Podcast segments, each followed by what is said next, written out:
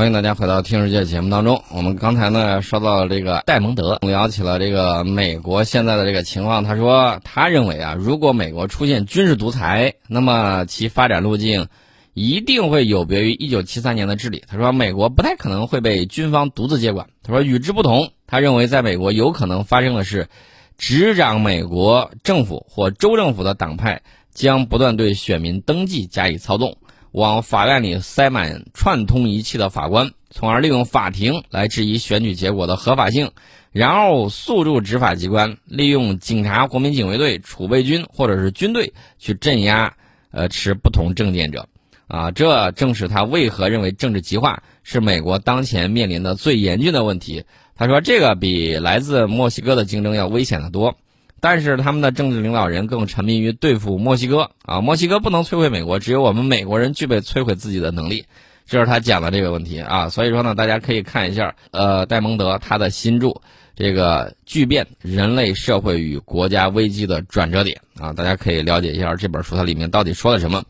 美国的这个情况呢，我们就不管了。美国这边呢，它有自己的这种发展的路径，我们自己家也有自己家需要解决的问题。需要去发展的这个东西，我们接下来呢要给大家聊我们的这个科技啊。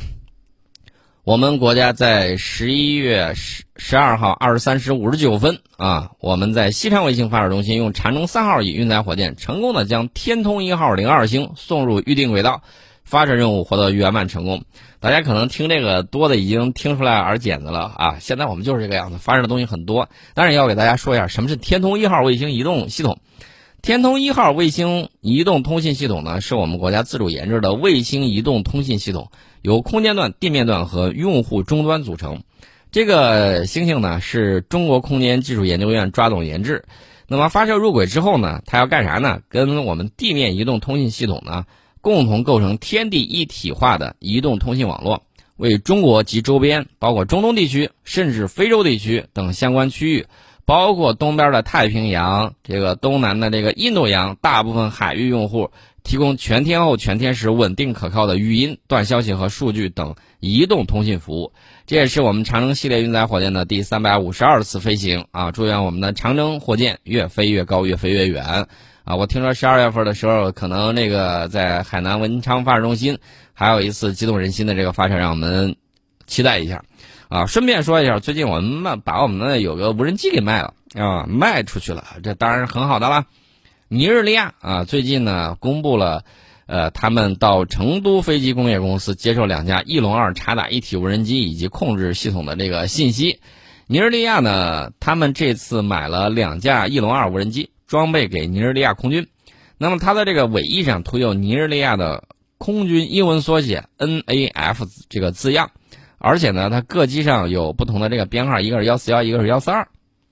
除了这个无人机之外呢，它还接受了有这个外形，你一看像集装箱，那个其实是地面控制站。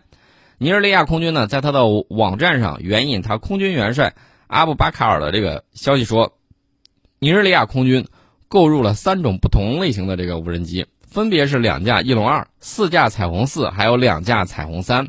目前呢，外销的翼龙二无人机呢，已经广泛应用在从南亚、中东到非洲的各地武装，啊，其中呢，在利比亚对抗土耳其 TB 二贝拉克塔无人机的这个传闻呢，在互联网上是引发了热议，后者则在最近结束的纳卡冲突之中呢，起到了影响战局的这个作用，呃，这个翼龙二呢，其实我觉得大家国内的这个军民可能对它非常非常的熟悉了，而且呢，觉得哎。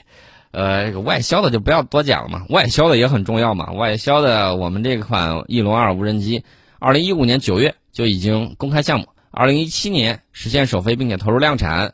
翼龙二型的这个无人机外形呢，跟那个美国的 MQ 九死神无人机比较接近，最大航速每小时三百七十公里，能够滞空持续攻击或者是侦察任务超过二十个小时，升限接近一万米。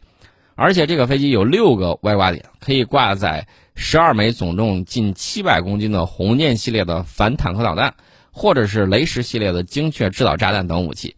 那么，翼龙二型无人机在执行侦察任务的时候，也可以携带光电侦察设备、电子战设备和其他任务载荷，具备卫星链，还有人工智能辅助系统，实现智能化。这款机型的自用型。呃，二零一九年呢曾经参加过国庆七十周年的阅兵。所以说，我们说到我们这个翼龙二能够卖得出去，而且卖得比较好，我觉得还是挺好的。啊，这个无人机呢，不能让有些人一家独大。这个该竞争的时候一定要竞争啊！我觉得我们要说我们这个东西物美价廉，性价比非常高，我估计没有人敢说什么。啊，这个是我们的这个武器装备的先进性。那除了这个之外呢，其实我今天呢啊，想跟大家聊一下这个话题呢。其实昨天就想聊，昨天时间不太足，今天要给大家聊一下，就是你要看别人学习别人的长处啊，尤其是美国。美国有它自身的这种优点，它用的金融殖民体系代替了那个英国啊亲自赤膊上阵的那种殖民体系。那么后来呢，我们也要看到啊，它有一系列的这种优点。人家在总结了一些经验的时候，这些经验呢，我觉得是全人类共同的财富。那除了这些之外呢，我们看到俄罗斯，俄罗斯非常善于运用什么呢？外交和军事的综合手段来达到自己国家利益的这个目标。那么我们也看到了，俄罗斯经济其实呢，经济总量并不是特别高，但是呢，他在国际舞台上长袖善舞的这种灵活劲儿，这个也是大家需要去看一看的。我们这次呢，给大家聊什么呢？聊这个俄罗斯前两天他不是派维和部队到那个哪儿，到纳卡地区去了吗？他到底是怎么玩的？我要给大家聊一下。这个俄罗斯维和人员呢，一到纳卡地区之后，迅速控制了拉钦走廊和拉钦雷呃雷索戈尔斯基国营农场路段，把这一段给控制住了。那大家可能会说，他控制这一段是干什么呢？就是控制这个拉钦走廊啊。控制住了之后，建立了临时观察哨。俄罗斯武装力量第十五独立摩步化呃这个步兵旅第一个维和营分队呢，在埃里温机场出来之后，就急行军三百公里。而且完成了在格里斯居民地点地区的这个集结，阿塞拜疆和亚美尼亚呢都已经停止了在纳卡地区的军事行动，这个我们后来后头再说一点啊。那么双方军人呢现在停留在目前的这个区域，目前双方已经停止战斗，阿塞拜疆和亚美尼亚的军人呢停留在各自攻占的这个地区啊，就战局呢就先停到这儿了。那么为了执行维和任务，防止可能发生的意外，并且确保俄罗斯军人的这个安全，已经和。就是俄罗斯啊，已经和阿塞拜疆和亚美尼亚的武装力量总参谋部建立稳定的这个协调机制，建立了直接沟通渠道。这是整个他一系列的操作，你会看到啊，多管齐下。而且呢，他要求全面停火，十一月十号结束，阿塞拜疆、亚美尼亚停止在已经占领的阵地之上，必须交换战俘。此外呢，这个俄罗斯维和人员就是刚才我说的部署在这个卡拉巴赫。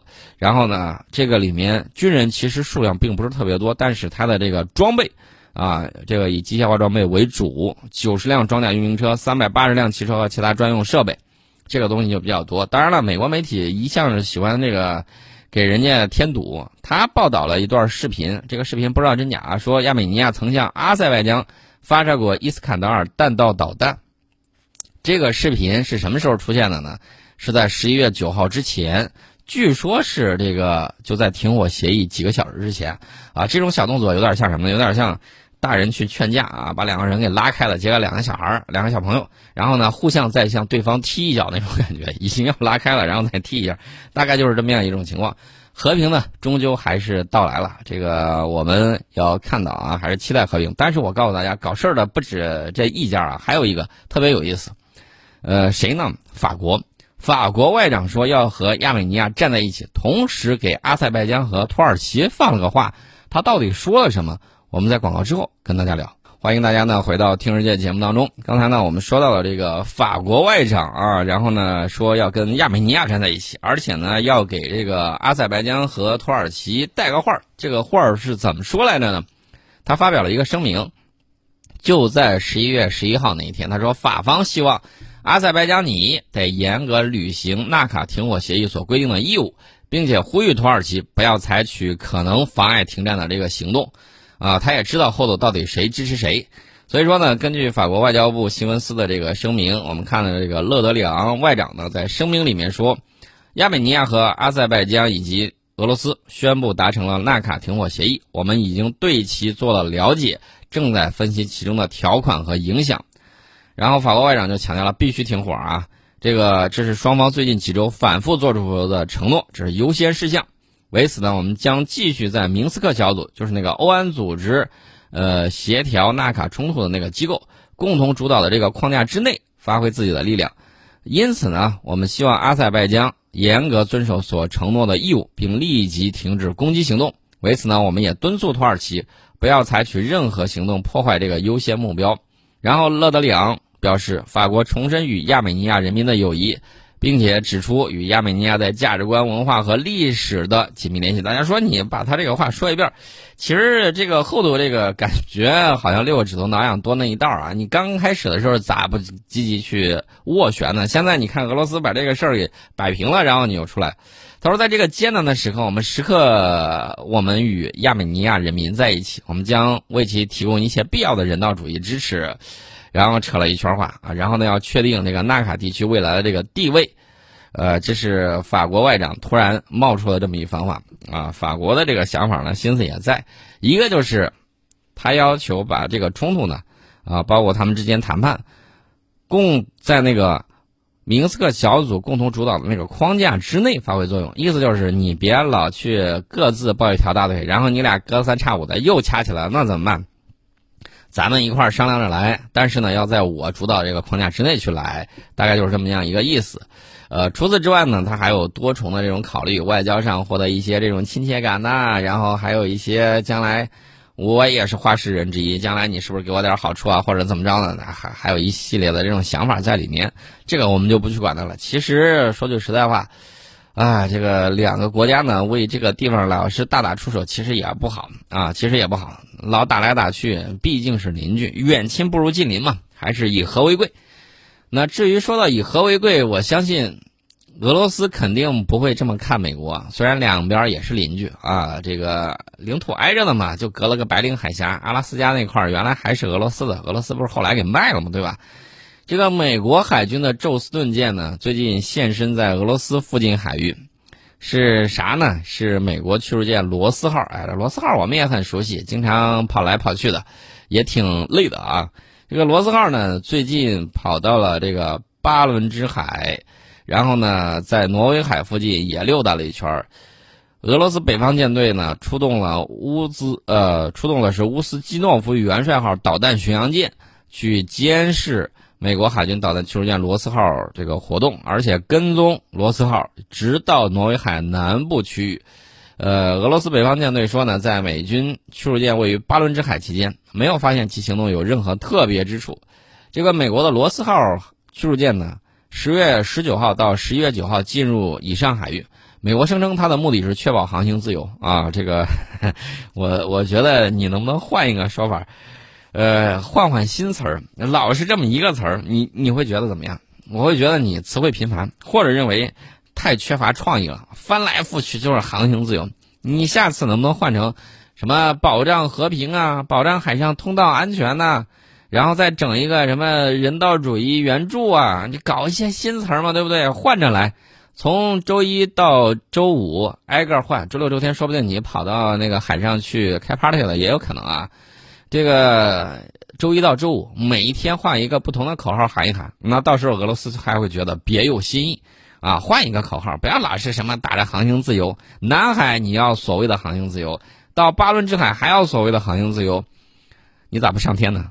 啊，这个词汇太频繁，嗯，听的大家都觉得有点烦。你看人家日本，日本现在就搞了一个新型的 P 一反潜机队，来替代美制的 P 三 C。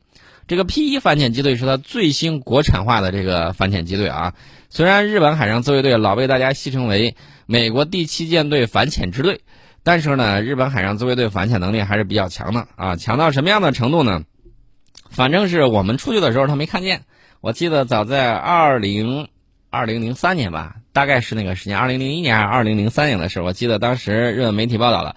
有这个中国潜艇，然后呢，在返港的途中，就是返回去啊。这个经过日本附近海域的时候，我们还在公海里头，然后呢上浮，然后呢一看，那顶上长满了这个藻类植物，那说明也是出去很长时间了。然后日本就惊呼啊，这个我们都没有发现什么之类。大概反潜技术难度呢就是这个样子。日本号称自己世界反潜第一，但是反潜呢难度是非常大的。啊，反正他是没发现。那除此之外呢？我多次给大家讲，只要你去的足够频繁、足够多，啊，时间长了他也就习惯了，就不会像刚开始那样大惊小怪。那最近你看，他们又在做小动作，对吧？做小动作什么呢？又在聊钓鱼岛。我想说一下，根据这个二战之后各种这个国际法律啊，包括有一些公告，这个顶上我记得规定的很清楚啊。二战之后的秩序，你到底应该是哪些是你的地方，你心里都不清楚吗？琉球的这个地位到底应该去怎么定，你不清楚吗？现在跟我们扯这个，我告诉你，不让开窗户，就掀房顶，你看怎么样？啊，要不讨论讨论这个问题？我们来讨论一下琉球的这个地位到底应该是怎么样的？而且琉球他们有很多仁人志士，也是希望能够独立出来的。那你到底想怎么办？想说清楚的话，咱们不论是讲历史还是讲法理，都能够把你驳得明明白白，都让你心服口服。你如果说心 啊这个不服的话，那可以啊，你可以真的是想那个什么的时候，你考虑考虑，你有多少个？师考虑考虑自己有多少个航母编队，啊，看看能不能接多少东风快递啊？这个东西你自己好好考虑一下吧。我也懒得跟你废话那么多，你自己想好了之后啊，不要在里面生事，多做对东亚整个地区政治和平有利的事情，不要干那些倒退的事情。这个时候呢，你要注意到啊，到底谁才是历史匆匆的过客，谁才是历史真正的主人。